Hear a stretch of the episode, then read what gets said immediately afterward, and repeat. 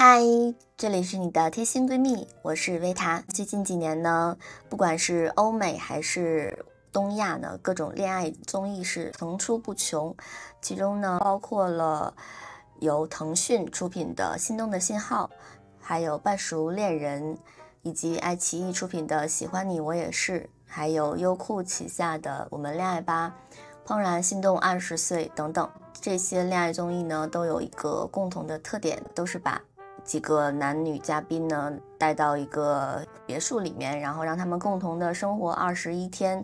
在这二十一天期间呢，让他们进行各种的盲选约会也好，还是邀约的约会也好，以及做一些游戏，从而呢让他们选出符合自己理想另一半的那个人，最后牵手成功，然后走到现实的生活中去。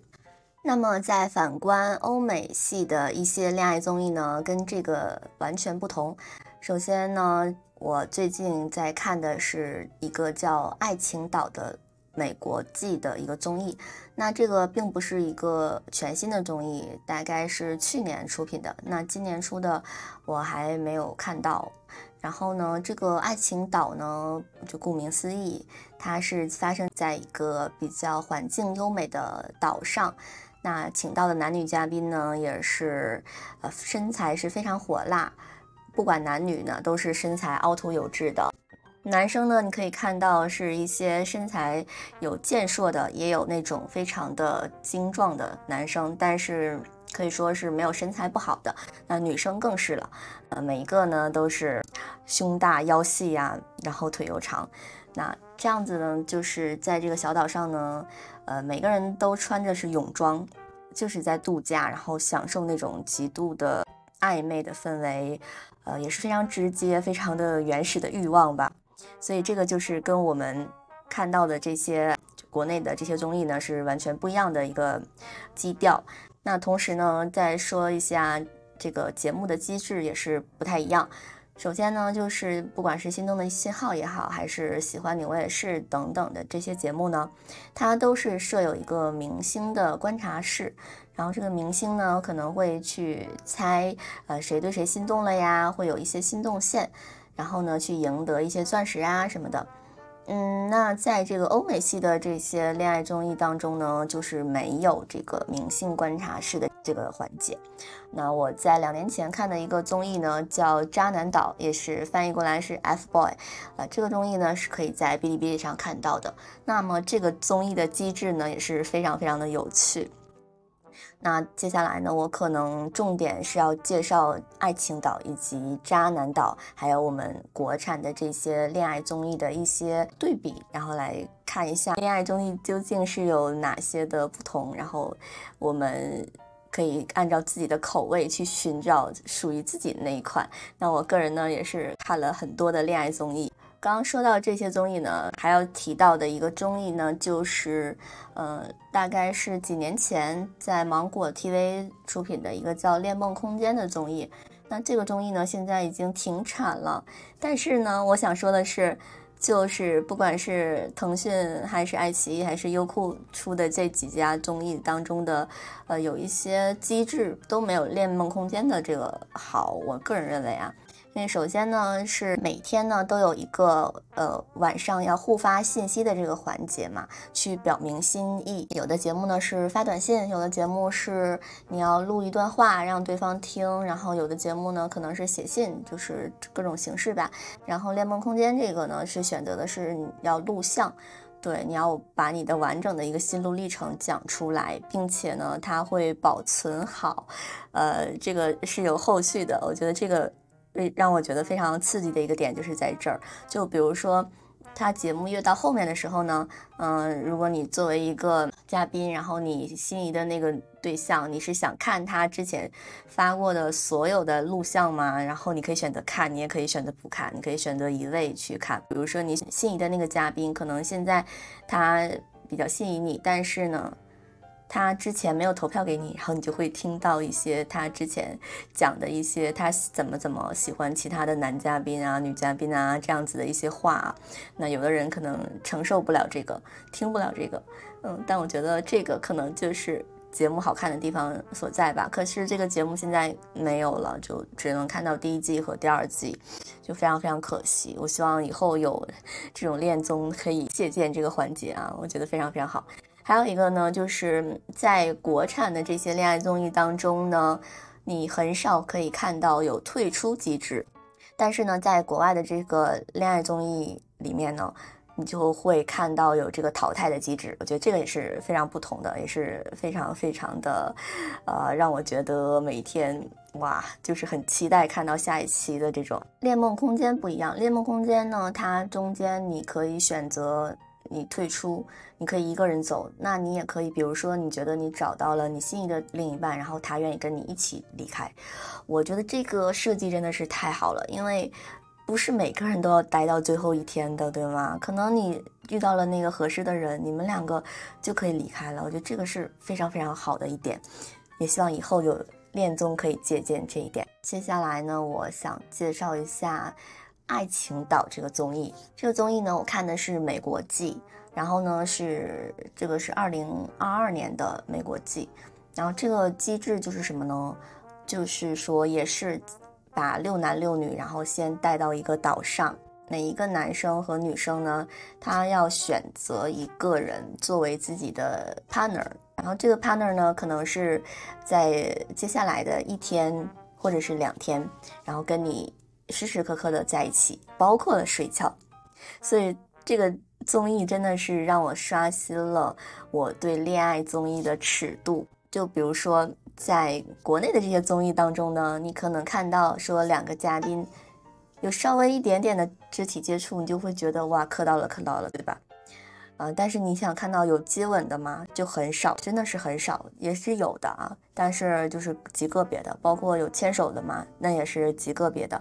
像是《半熟恋人》里的大哥和大嫂，他们在节目中就是好像有牵手嘛，当时我就会觉得哇，这也可以吗？这符合规则吗？但是你反观这些欧美系的综艺呢，哇塞！简直不要一再的刷新我的这个尺度的下限好吗？就比如说第一集，两个人只要看对了眼就可以亲起来了啊，这都没什么。我觉得你要是只跟你自己喜欢的那个人亲，也就无所谓了。在整个的这个综艺当中呢，我可以这样讲，所有的男的和所有的女的都亲过，对，而且呢，他们会玩那种尺度很大的真心话大冒险。节目呢，主要是以玩真心话大冒险，以及去做一些身体类的两个人的配合的游戏作为挑战为主。就是它比较少的有那种一对一的，呃，去一些什么约会的场景啊，这种好像是很少很少。只有到后期的时候，有个别的比较稳定的嘉宾才有。那么在这种真心话大冒险的过程当中呢，就会涉及到有一些问题，就比如说其中一个嘉宾就会说，请你选择你的 top three，你最心仪的异性跟他们舌吻，OK？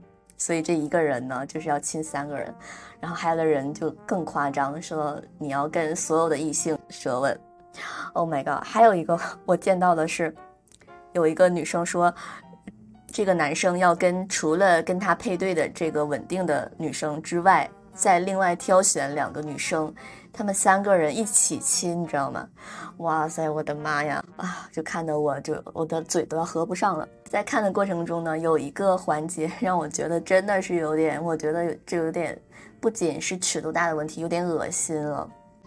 就是他们玩一个游戏，要求呢每个人。用那种传来传去的方式，就是一个传给下一个，然后这样子的方式，就是分成两个队嘛。然后呢，他们要把一个什么番茄汁，你知道吗？然后喝一口番茄汁，你嘴对嘴传给另一个人，另一个人再把嘴里的番茄汁，然后吐给下一个人，你懂吗？就这样的恶心的一个游戏。然后吐到最后一个人嘴里，最后一个人再吐到一个瓶子里，就是这样子传，看谁能最先把那个瓶子里的番茄汁灌满，哪一个队就赢了。我这个我真的受不了了，就是可不可以不要这么那个，就是有点恶心了，你知道吗？所以说我我觉得这个真的是可以不要好吗？啊这个是不能没下线吧？这个节目呢，就是每天晚上所有的嘉宾都要睡在一个屋子里。比如说，一开始的时候有六男六女好了，然后这边有六张床，然后他们每一对呢要跟自己的 partner 搂在一起睡。也就是说，第一天这些人就睡在一起了。睡在一起之后呢，然后他们每隔几天就还有一个淘汰的环节。每次淘汰呢，他们就会面临着重组，然后就会有新嘉宾进来，就会有人面临着要离开，没有被选择的人就要离开。所以每一次呢来新嘉宾，真的是每一个都很美。然后男生呢有很多那种不是我喜欢的类型的男的，他们但是他们都很自信，觉得自己超有魅力的。然后有的时候呢，我也会觉得为什么这个女生就看好他了呢？这什么长得什么呀？哦，但是那些男的都超级自信。中间呢有一个高潮的环节，就是所有的男嘉宾和女嘉宾呢都要外出，女生留在别墅里，所有的男生外出到另外一个别墅，然后给他们所有的男生和所有的女生都额外再找来六个新的嘉宾。让他们体验一种，就是有点像是老婆不在家，然后我要出去浪了这样子的一个三天两夜的这样的活动。然后呢，如果说他们跟这些新人之间有火花呢，男生可以把在外面遇到的女生带回别墅来。但是呢，在别墅里的女生呢，你也可以选择新来的男生，你也可以选择原来的男生。哇，这个真的是太考验人心了。其中有一个。男生呢，他是非常受欢迎的。然后他本来已经有一个稳定的伴侣了，结果呢，在他这次活动当中呢，另外一个女生说非常非常的喜欢他，然后呢，他就非常的嗯纠结，但他还是把他带回了别墅。然后他的原本的那个伴侣呢，就哇超级伤心。我觉得爱情就是这样，就是你可能原本觉得跟他已经很稳定了，但你架不住。你有外面的诱惑呀，对吧？哇，这个看的我实在是太上头了。再说到这个渣男岛，渣男岛这个机制真的是值得说一说。渣男岛呢是设定呢，它是只有三个女嘉宾和二十四个男嘉宾来到一个岛上。那其中呢，这二十四个男嘉宾当中呢，有一半有十二个人他是好男人，另外十二个人呢自称是渣男。如果说最后呢，女孩选了好人呢，两个人呢就可以赢得十万美金。那如果说这个女孩最后选的是一个渣男，那么呢，选择权就在这个渣男的手里。他可以选择说跟这个女孩共享十万美金，他也可以单独的把这个十万美金带走。哇，这个机制呢听起来就是很刺激，但是呢，这个机制太容易有 bug 了。就首先呢，三女和二十四男的设定呢，就是。女生太少了，那这二十四个男的可能觉得这三个女生都不是自己的菜，那他就不会投入啊。那不会投入的人也会被女生早早的就淘汰掉，因为这个对比实在是差的有点太多了。所以这个节目呢，就是一直在淘汰人，每一集都要淘汰男的，就是这样子的一个游戏。然后呢，但听起来就是还确实是蛮刺激的。被淘汰的男生呢，就会被带到另外一个地方，然后那个地方呢是，呃，非常的空旷的，他们要在那儿干体力活。当然了，我觉得这也是节目效果，不过看起来就是很搞笑。然后那边的人，好男人被淘汰呢，会被带到一个别墅去享受生活，享受美食啊，享受沙滩啊，享受，对啊，就是好的环境。那坏男人如果被淘汰，就要去干体力活，对，就是这样的一个设定。我之前看的那一季当中呢，的结尾呢是比较抓马的，然后是有一个女嘉宾，她执意要选的那个嘉宾，最后揭晓的时候呢，他是一个渣男。但是呢，那他是渣男，他被选择之后呢，他可以带走他的钱，对不对？可是那个节目却说，哦，这个钱不能让你带走，因为你是渣男。然后这个钱呢，我们要啊，就是意思要没收你的钱。那我觉得这个就有点 夸张了吧？你这个就是没有遵守游戏规则，你怎么可以这样？既然你要做节目效果，那你这样做有点太假了吧？看的那季应该是美国季，然后后来也有澳大利亚季什么的，我还没有看完，看了一个开头。澳大利亚季的女嘉宾真的颜值非常非常高，不过我目前 还没有看到一个长得帅的男的。那么呢，再说一下这些恋综男嘉宾和女嘉宾的人设，我觉得国外和国内的人设也是很不同的。就比如说在国内呢，你会发现选择嘉宾现在越来越趋于同质化了。你会发现所有的素人嘉宾，要么工作他是大厂的，要么是搞金融的，而且呢，个个都是名校，而且这个名校也是越来越卷了。现在开始卷清北，再不就是卷这些什么 QS 前二十啊这种国际名校啊。还有一部分人是搞艺术的，不管他们的职业是什么，最后呢，节目结束之后，通通的冲了网红。对，所以就导致呢，现在恋综报名的。这些嘉宾，他们百分之八十都是网红。一个节目你有一个网红还好，但你全都是网红呢，就会显得很假了。在我看这个爱情岛的时候呢，我就发现呢，这些男嘉宾并不是个个都是精英。比如说呢，有一个男生呢，他是那种高高帅帅的，他介绍自己的时候呢，说自己是服务员。然后我当时呢，我也有点震惊，说，哎，节目组真的会选择服务员吗？然后后来呢，我又看到了有说自己是焊工的，但是呢，呃，不管是服务员还是焊工吧，他们两个都超级自信，但他们的身材也确实是非常好，都很 fit，然后也颜值也很高。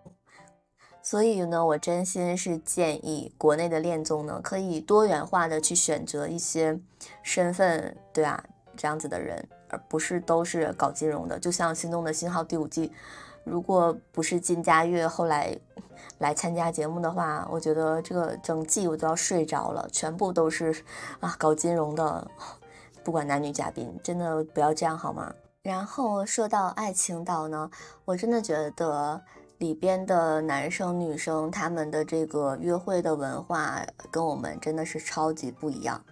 就比如说两个人呢。今天还是会有好感的，然后这个男生呢就会很坦诚的跟这个女生说，呃，我还对其他人感兴趣，我明天要找他聊一聊。哇，这要是放在国内的综艺，有人敢转向就会被骂死。而且你会看到，真的现在的国内的综艺确实是，大家都太希望你从一而终了。哇，看的真的好窒息，这也就导致为什么综艺越来越难看。我是说国内的综艺，因为。你恋爱综艺，你不就是要看转向吗？哇，所以我看这个爱情岛看的我真的是很爽。就你真的不知道下一秒、第二天谁会选择谁。我感觉他们好像互相两眼一看都很来电的样子。但我觉得就是你也不要太过于的，就是 open 啊。就比如说，就是一见面就亲啊，好像也没什么意思。我经常看他们亲，我都觉得。我都有点审美疲劳了。不过我真的觉得呢，就是国内的综艺的嘉宾可以借鉴一下他们的这种表达方式，就是说，你不要说我呃早早的就跟一个人锁死，好吗？说实话，我虽然说很喜欢看恋综，包括国内的这些刚刚提到的恋综我都看过，可是我我说实话，我没有磕过一对 CP，因为我觉得我在看的时候我就觉得，哎。他们两个的互动就很正常啊，就很礼貌啊，为什么大家能磕到呢？我是一脸懵，而且我就觉得说，这能说明这个男的对这个女的有意思吗？不能吧？我觉得这就是很基础的一些社交礼仪啊，然后大家都磕疯了，哇塞，我这个真的不能理解。而且呢，嗯，在看《心动的信号》第四季的时候，我发现。我不是很喜欢那种好像一个男生去追求一个女生，这个女生就要被感动，然后接受。我不太喜欢这样。就比如说，呃，Melody 当时，Melody 是我非常喜欢的一个嘉宾。然后呢，Simon 来追求她的时候呢，然后他就同意了，然后就跟他。就是表现出好像很想要了解他的样式，但其实我觉得他们两个在互动的过程中，明显感觉到两个人其实是频道搭不到一块儿的。然后最后的结果就是他选择他之后也是不太行的，对吧？也是分开。嗯，大雄来了之后，为什么 Melody 不愿意跟大熊试试呢？就是因为他已经跟 Simon 锁死了，是吗？但我觉得大熊肯定是比 Simon 更适合 Melody 的那个人。嗯，这是我看节目我的感受吧。嗯，不知道是不是文化的差异，就是在《爱情岛》里面，我觉得他们每一个人都是渣男和渣女，就是看一个渣男和渣女的恋爱的游戏。就比如说里面的男生会介绍自己，说自己睡了多少个女生啊，然后搞一些什么四 P 呀，每一天都跟不同的女生睡呀之类的吧。而且他们讲出来之后，也并不会影响。这些女生对他们的选择，那当然，这些女生也会说自己多么多么的有吸引力啊，然后在床上多么多么的会玩啊。哦，反正我觉得那就是一个渣男渣女的一个游戏。把这个爱情岛跟那个渣男岛拿出来一起说呢，是因为我觉得，呃，大家都是渣男，所以这个渣男岛它设定实在是不能去细究，它的 bug 太多了。首先，你怎么说自己是一个好人呢？你怎么证明自己是一个好男人呢？对吧？然后你又怎么证明自己是一个渣男呢？都不都是一个主观的臆断吗？然后在我看来，他们都是渣男，没有一个是好男人。所以他这个设定就是，嗯，只能说是为了设定而设定，就是看个热闹就好了，不能去细想。细想的话，那都是渣男。爱情岛里面又一次让我觉得很。惊掉下巴的有一个环节呢，就是呢，嗯，他们在中间会开启一个叫桃花源的环节。这个桃花源呢，就是他们会选择一男和一女，让他们单独在这个房间里睡觉，就是他们不跟大家一起睡了。然后呢，这个时候呢，嗯，做一些什么东西呢？反正就是大家一起去预测吧。这样子两边对比来看呢，就是我们国内的恋综呢有点过于保守。然后美国的这个 恋综呢，又有点过于开放，就咱们能不能综合一下？国内的恋综，咱们就不要那么快的就两个人锁死，好不好？我们也要多多的吸引 someone，好不好？你该肢体表达好感的时候，咱们也肢体表达表达，行不行？咱别整的好像我真看不出来你们谁对谁有意思，就真的你 没有那个肢体的表达，我就觉得你们是在。友好的社交，真的，我那些磕到的朋友们，我真的咱不要硬磕好吗？说到《心动的信号》第四季呢，不得不要说马子佳和 小孔那一对儿，那对儿我是真的觉得很棒，很有戏剧感。因为马子佳最后的时候转向了，然后呢，也是不意外的被网友骂了。我不懂大家在骂个什么劲儿，为什么他就一定要选择橙子呢？为什么他就不可以选择小孔呢？不觉得相对来说小孔跟他是更合适的人吗？虽然说线下之后两个人很快就 B E 了，但是呢，呃，这个节目效果也是很足的。还有一对儿比较火的就是《喜欢你我也是》里面的贝贝和西欧这对儿 CP，嗯，这对儿呢也是属于。嗯，男生和女生颜值又高，西欧也是一个经济能力比较好的男生吧，所以大家也是非常非常磕这两对儿。嗯，没想到线下之后这么狗血，居然说西欧跟欧阳娜娜有，哎呀，他们两个人剪不断理还乱，他对贝贝的态度啊又是很恶劣的那种，这种反而就是让大家觉得印象深刻的 CP，有一些 drama 的东西吧。还有一对呢，就是。我觉得是 可以堪称，呃，抓马天花板了吧？就是《心动的信号》第二季里面的张天和陈依晨这对 CP。嗯，当年呢，节目结束之后呢，陈依晨和张天的这个聊天的语音暴露之后呢，就是有一个什么暂停恋爱的这个一个发言。然后果然呢，人家说到做到，就是真正的暂停了恋爱。啊，现在呢，就是两个人分分合合之后。中间又有各种的抓马的剧情啊，又去找前女友啊，然后又又劈腿啊之类的，但是都没关系，两个人现在呢就好的，嗯，好的不要不要的啊，经常呢就是，哎，各种秀恩爱吧，我觉得这种真的是绝了绝了。谁说恋综有剧本？你有剧本又怎么样呢？那是不是也真正的成了好几对呢？那美国的这边的恋综的售后呢，我就没有去过多的关注了。